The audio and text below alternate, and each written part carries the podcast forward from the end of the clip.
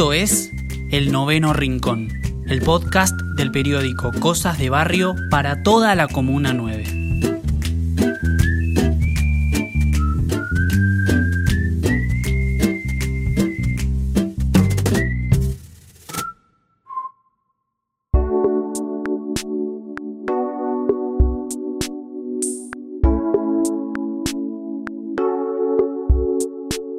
Es una de las avenidas más transitadas de la Comuna 9, aunque también atraviesa un puñado de cuadras de la Comuna 10.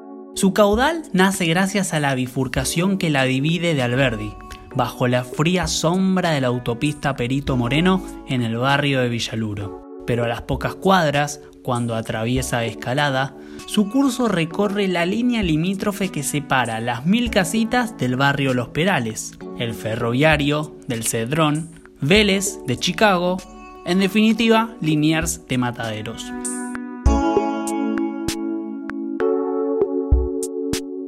Su trayecto muere en la avenida General Paz y resucita del otro lado de la frontera con el nombre de General Mosconi.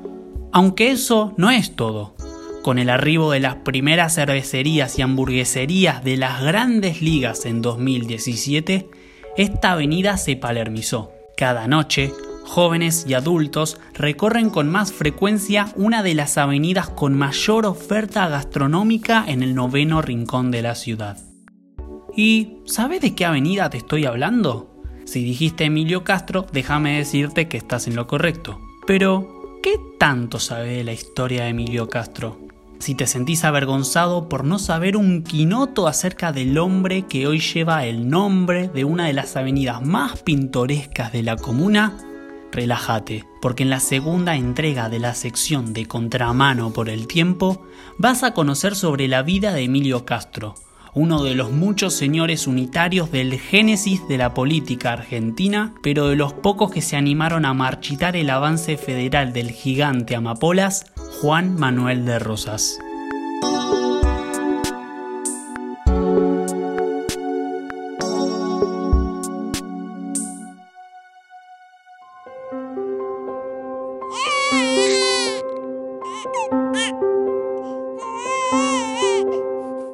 De Castro y Rocha nació en 1821 en Buenos Aires, en la antigua Argentina de las provincias del Río de la Plata. Gracias a sus padres, Félix Castro del Castillo y Luisa de Rocha Esparza, quienes desde el primer día quisieron la mejor educación para él, estudió en el actual Colegio Nacional de Buenos Aires, en donde se formó hasta finalizar sus estudios. Como descendiente de familia de sangre unitaria, ya con el diploma en mano, siendo un niño se unió al Partido Unitario, en el que entrenó sus músculos angelicalmente faciales para tener entre ceja y ceja al líder del Partido Federal, el brigadier Juan Manuel de Rosas.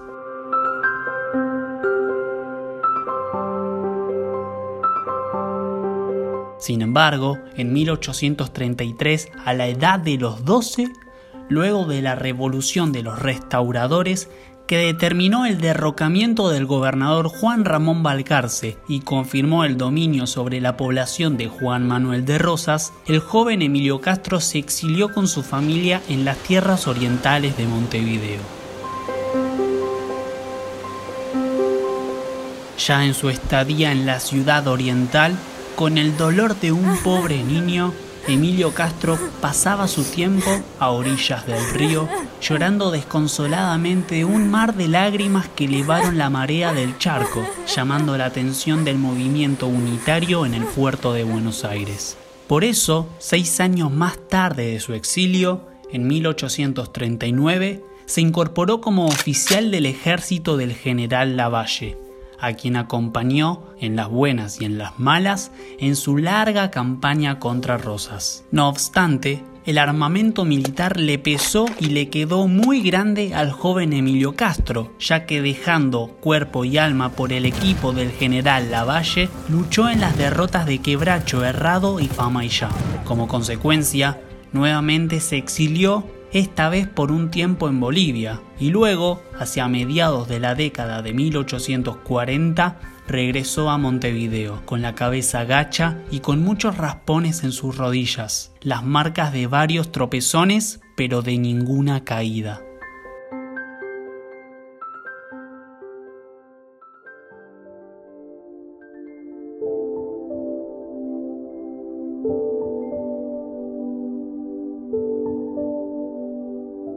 Con el correr del tiempo, Emilio Castro resurgió de entre las cenizas, hizo borrón y cuenta nueva, y su fracaso de principiante se convirtió en su pasado pisado, al mismo tiempo que el gigante Amapolas también era pisado en el frente de combate.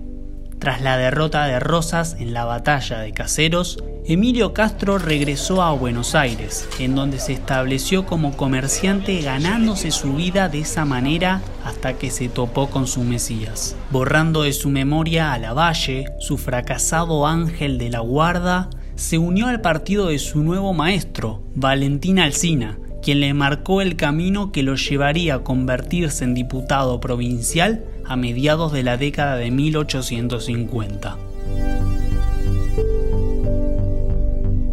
Años más tarde, después de la batalla de Pavón, Emilio Castro logró subir un peldaño más en la escalera de la prematura política argentina. En 1861 fue nombrado diputado nacional y durante su permanencia en el poder siguió los pasos de Adolfo Alsina, hijo de su mentor, afiliándose al Partido Autonomista, el cual se desprendió del originario Partido Unitario. Además, lo que no es un detalle menor, si bien siempre fue devoto del unitarismo, Emilio Castro nunca le rezó a Bartolomé Mitre, también santo y líder de la ideología unitaria. A pesar de ello, el diputado nacional siempre mantuvo su cabeza en alto, y es por eso que el gobernador Mariano Saavedra lo nombró jefe de la policía de la capital, y en 1866 fue electo vicegobernador de Buenos Aires, acompañando en la fórmula a Adolfo Alsina.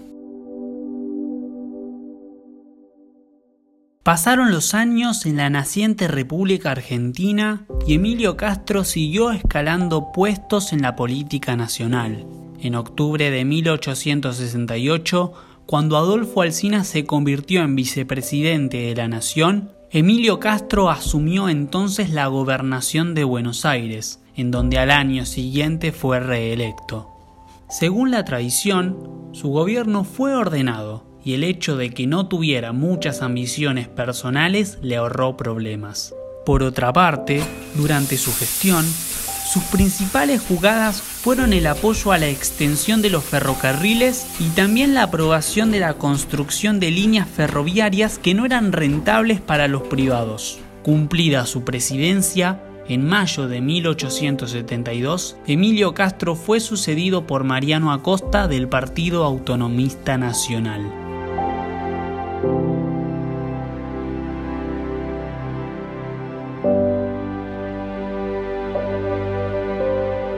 Habiendo sido gobernador de la provincia de Buenos Aires, Emilio Castro le puso punto final al ascenso de su carrera política, pero no se retiró completamente de ella, debido a que siguió asumiendo su cargo como diputado nacional. Además, tras su administración, el gobernador Carlos Tejedor lo nombró jefe de la Guardia Nacional que, en aquel entonces, era la poderosa milicia provincial de Buenos Aires. Por otra parte, nunca abandonó su vocación política ya que apoyó la revolución de 1880 contra la elección de Julio Argentino Roca y rechazó la federalización de la ciudad de Buenos Aires. Sin embargo, su vocación política se apagó a finales del siglo XIX.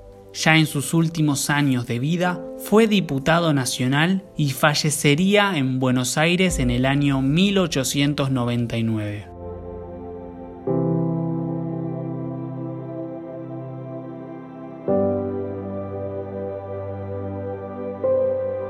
Emilio Castro conocido por muchos como una de las avenidas más transitadas de la Comuna 9 y recordado por pocos como una de las tantas mayúsculas del movimiento unitario en la provincia de Buenos Aires.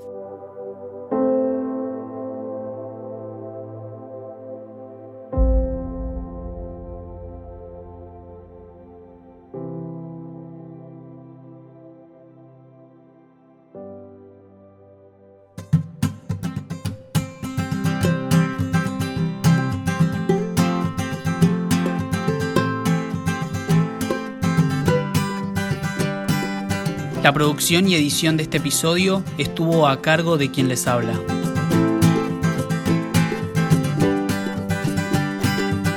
Mi nombre es Santiago Rodríguez y como cada domingo es un placer acercarles el noveno rincón.